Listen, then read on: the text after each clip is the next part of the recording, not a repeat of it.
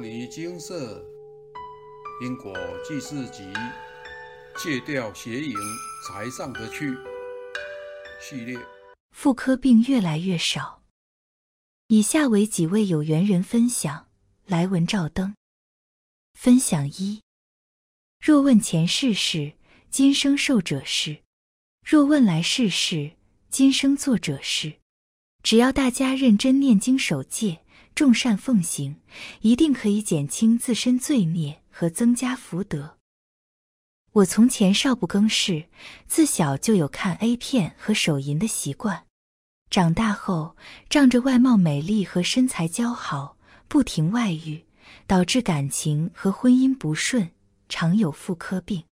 经佛菩萨开示，除诚心忏悔外，要念经文各三千部，去消除邪淫业障。感恩佛菩萨的慈悲，相对于地狱的刑罚，念经忏悔去消业障，真的轻松多了。而我自忏悔诵经及劝诫世人邪因果报后，妇科病真的越来越少，近乎没有了。现今世代思想开放，风气败坏，女性穿着暴露，浓妆艳抹，一夜情、同性恋、离婚、外遇等。已是见怪不怪的事。年轻人很容易在网络上接触到色情网站及交友，婚前性行为及堕胎数字更是不断上升。我们有幸接触佛法和修行，得以忏悔过去所犯的过错，但有很多人却没这样的机会。希望各位师兄姐一同努力，劝诫误入歧途的人，多劝说，多转载邪淫的果报。若能让他们迷途知返，并对更多人做出提醒，不好的风气一定会慢慢改善。我所住的地区信奉佛法的家庭比较少，而我有幸就读佛教小学，因而接触到佛法。佛教小学有免费的《地藏菩萨本愿经》漫画版，因为年纪小，看漫画版很容易吸收，并且印象深刻。现在念诵《地藏菩萨本愿经》，脑海便会浮起当时看的漫画版内容，更有身临其境的感觉。若可以注印漫画版的经书，也是不错的选择，让小朋友和害怕文字沉闷的人可以轻松的阅读。我曾于怀孕时抄写《地藏菩萨本愿经》，心情就会变得很平静。就连一个我讨厌很久的人出现在我面前，我也能放下执着和憎恨，与他和好，并衷心的祝福他。抄写《地藏菩萨本愿经》时，丈夫来电告知我，他正在钓鱼。他是其他宗教，不信佛法，我阻止不了他，所以在心里求地藏王菩萨，不要让丈夫钓到鱼而造下杀业，真的很灵验。丈夫失望地告诉我，有几条鱼曾被勾到，但因鱼丝断掉而溜走。我心中暗喜，感恩地藏王菩萨。怀孕期间，我并没有特别忌口，也曾搬屋装修，但都平安无事。直到分娩前，我共抄写了四部《地藏菩萨本愿经》，分娩过程相当顺利。我本身有乙型链球菌。但每次分娩检查时都显示没有感染。分娩时因我的力度不够，导致儿子的头卡住。护士提醒，再不用力将他推出产道，他便会窒息。最后，我的儿子竟然自己用头和颈奋力地钻出来。真的是佛菩萨保佑，念诵地藏菩萨本愿经，真的利益无穷。大家千万不要怕招惹非人而害怕念经，念经引来非人是错误的迷思。人生难得能够念经给其他众生听，也是一种广结善缘的布施。我的丈夫非常反对我念佛经，我们俩曾为此争执不休。经请示后得知有业障干扰，过去世因感情因素替业主菩萨。至半身不遂，要诚心念经化解。看了经社部落格的文章后，为避免丈夫增加口业，我选择他不在时才念经。若时间太短，不足以念经，我就念佛号。其实，现任丈夫是为了我才跟前妻离婚，我很后悔。除了破坏别人家庭、增加罪业之外，还令我不能正常修行，因丈夫极力反对。遇到精舍后，我想消除作为小三的业障，故请示，得知前二世丈夫是妻子的角色，其前妻是丈夫角色，因有外遇而抛弃妻子，故今世受被抛弃的果报。而我当时因路见不平，杀死这位有外遇的丈夫，故今世被丈夫的前妻离间我和丈夫的感情。要诵经文各一百一十一遍化解，至于当小三，就要诵文各一百七十八遍化解。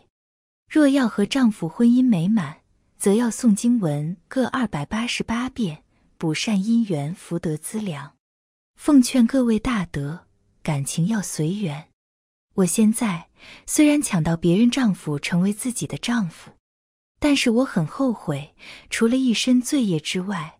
想修行，还受到现任丈夫的阻碍，就连正常行房也无法守非时非地非气的戒，实在身不由己，只好心中暗求丈夫没有性欲来避免地狱的刑罚，真的很恐怖血腥。希望各位回头是岸。承蒙经舍佛菩萨开示，我发现过去世不是杀死人，就是打死人、踢死人。非常的暴力。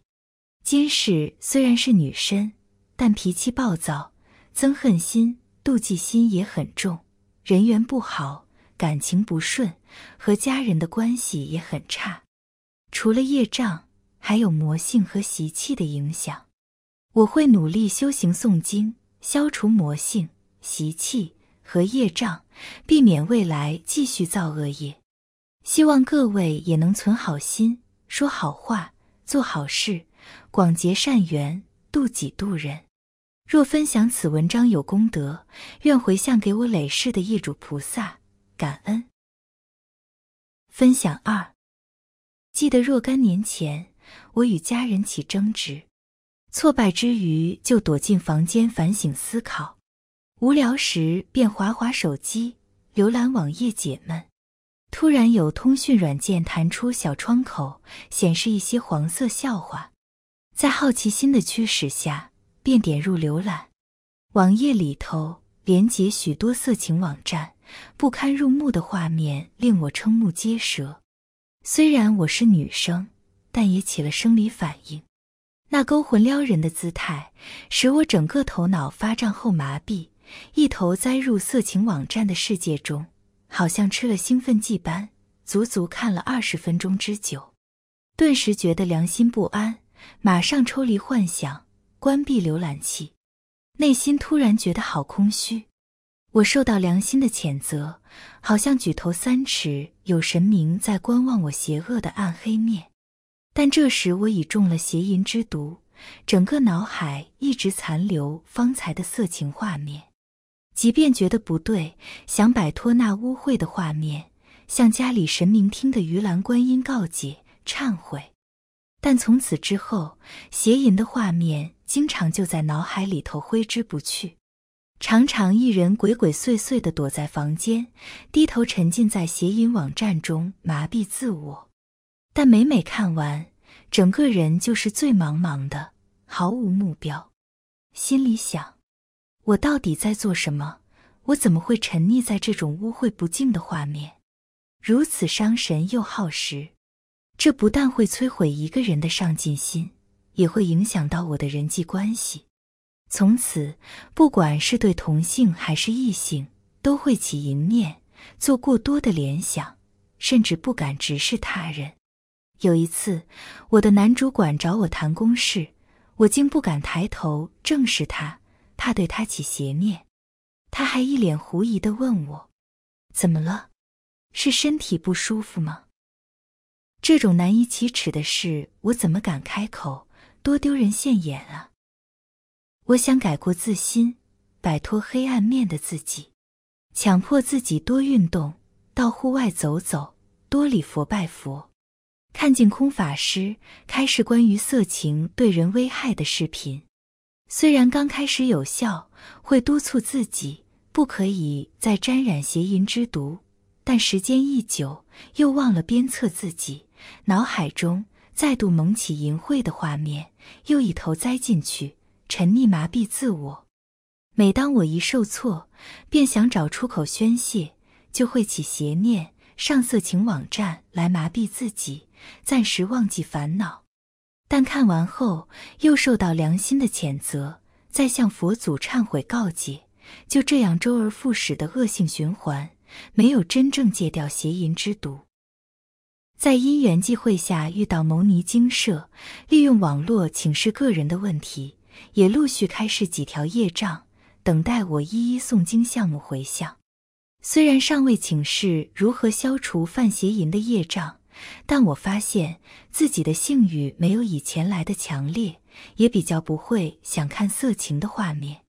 就这样维持了一两年，没有上色情网站浏览。最近因与主管发生冲突，感到受挫，回到家便躲在房间独处，自怨自艾，淫魔就趁虚而入。这时又兴起淫念，想看色情画面。来麻痹自我的念头，虽然告诫自己绝对不可以再做暗示欺人的行为，但终究抵抗不了淫欲，鬼鬼祟祟的低头划手机，浏览色情网站。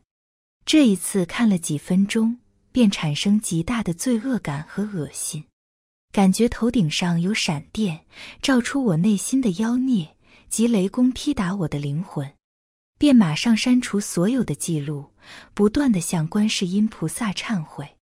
曾经听过一位朋友说，他很后悔染上邪淫之毒，虽然已经过了十几年了，邪淫的画面还是会不经意的浮现在脑海中，挥之不去。就好比安非他命，虽戒毒了，但不能保证尔后不会再犯，千万不能染上邪淫之毒。一旦染上了，淫毒便会植入你的思想，可能一生都没办法移除。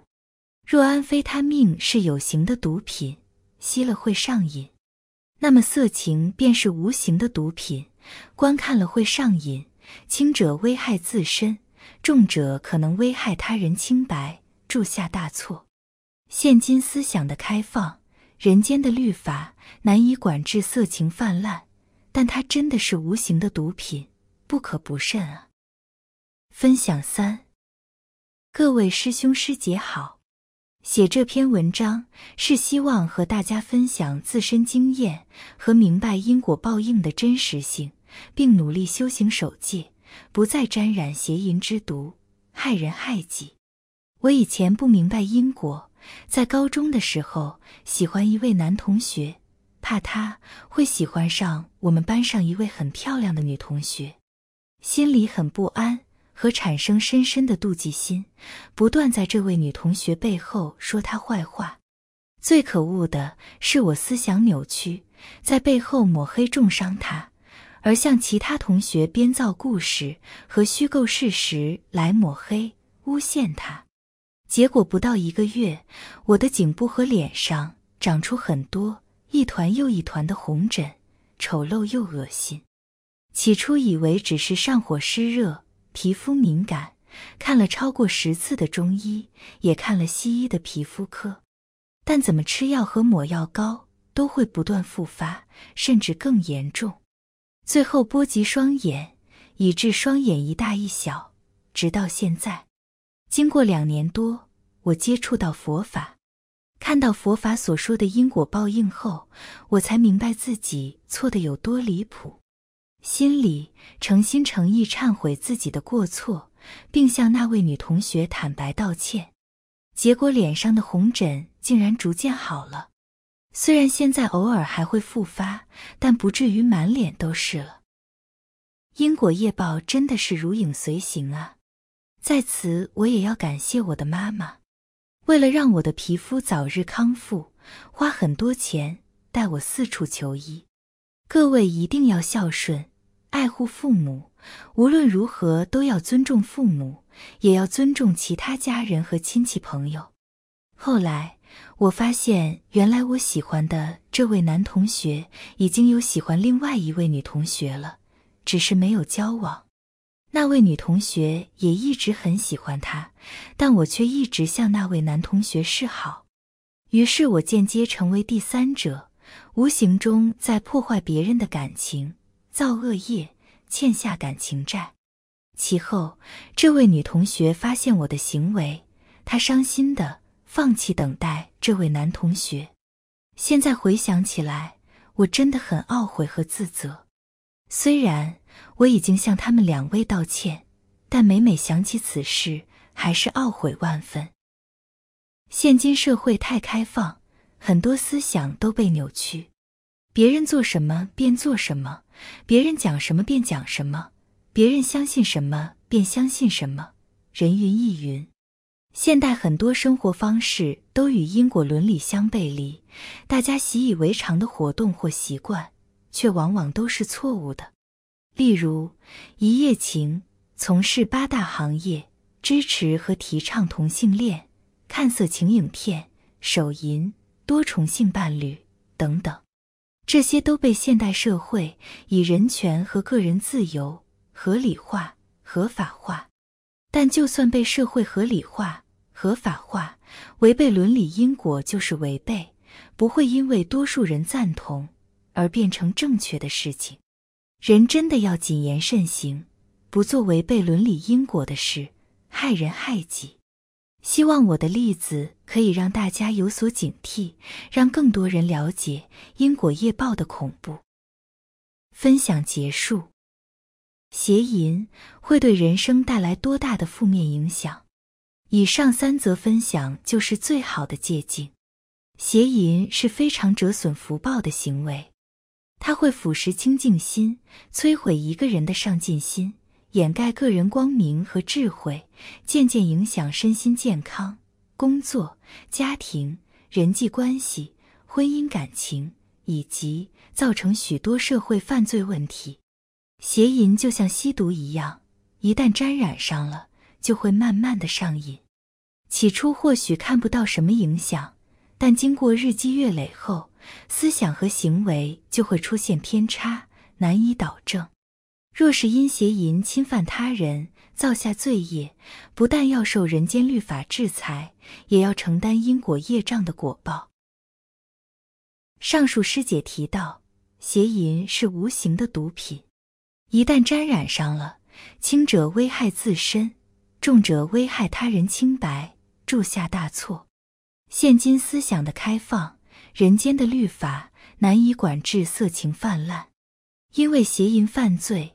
铸成大错的新闻事件时有耳闻，想要杜绝并根治邪淫所带来的危害，最根本的方法就是从因果教育做起，让人从根本上具足德性，懂得克己复礼，自然就不会伤害他人。《论语》有个小故事：昔日季康子求教于孔子。如果把不良的人都杀了，那国家社会以及百姓不就走正道了吗？孔子答曰：“治理国家、约束百姓，哪里需要杀人？上位者具备德性，并以道德治理国家、教化百姓，人民自然就有正气，走正道。有德性的人像风，人民像草，草随风动。所以，道德教育。”才是矫正社会乱象的根本方法。杜绝邪淫泛滥也是如此，要从心去做根本的矫正。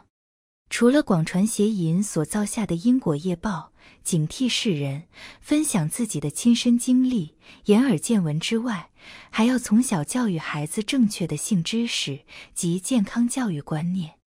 让孩子从小学习尊重他人，用正确的态度去面对性别差异。已经成年或曾沾染邪淫的人，也无需过于担心。如同上述分享文的师姐曾向精舍佛菩萨请示，要念经文各三千部，去消除邪淫业障。每个人状况不同，开示出的经文数量也不同。一般人看到三千部的经文，大概就头昏眼花、打退堂鼓了。但诵经却是最好的根治方法。诵经可以净化心灵、开智慧、消业障、将邪淫之毒一点一滴的去除。若只是用意志力压制，难保有一天不会再爆发。因此，唯有诵经才能最有效且最根本的拔除邪淫之毒。希望有此困扰的大众都能勇于请示，矫正自己，就是在保护他人，利己又利人。上述分享的师姐也提到一个重要的观念：现代很多生活方式都与因果伦理相背离，大家习以为常的活动或习惯。却往往都是错误的。例如，一夜情，从事八大行业，支持和提倡同性恋，看色情影片，手淫，多重性伴侣等等，这些都被现代社会以人权和个人自由合理化、合法化。但就算被社会合理化、合法化，违背伦理因果就是违背，不会因为多数人赞同。而变成正确的事情。经社蔡师兄阿伯曾说过一个闯红灯理论，大家都知道闯红灯很危险，知道那是错误的示范，但又常常会因为很多原因去闯红灯。难道你看到大家都在闯红灯，就觉得那是对的吗？也想跟着去闯吗？大家都去做的事不一定是对的，自己要有智慧判断。万事万物都要用智慧去判断，而不是人云亦云、道听途说。如何提升智慧？唯有诵经、念佛。诵经的好处说不尽，如人饮水，冷暖自知。但末法时期外道多，很多有心修行的人常常会被附佛外道所耽误。一旦碰到外道，就像吸毒一样，会渐渐的被染黑而不自知。到时不但没有提升智慧，反而累积深重的魔性，害人又害己。因此，蔡师兄阿伯开示：经师易得，人师难求。经文是真理，人会受七情六欲影响，就像活在掌声中，活在夸奖中，共高我慢后，便将真理踩在脚下。这并非佛法，非老师的问题。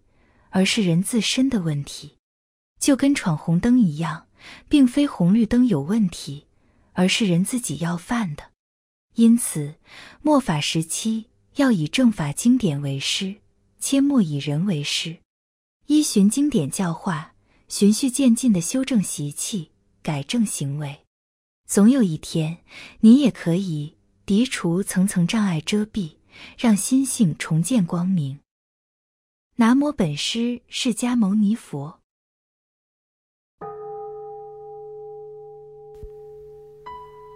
摩尼经释，经由南海普陀山观世音菩萨大士亲自指点，是一门实际的修行法门，借由实际解决众生累劫累世因果业障问题，治因果病。而将佛法落实到家庭生活中，普度慈航。我们不接受供养，不收钱，不推销，不强迫修行，只求能结善缘，解决您的问题。我们专解因果事件、因果问题，治因果病，无论感情、婚姻。家庭、事业、家族、身体、户籍、学业等问题，君能请示。有医生看到没医生，有神问到没神者，不妨一试。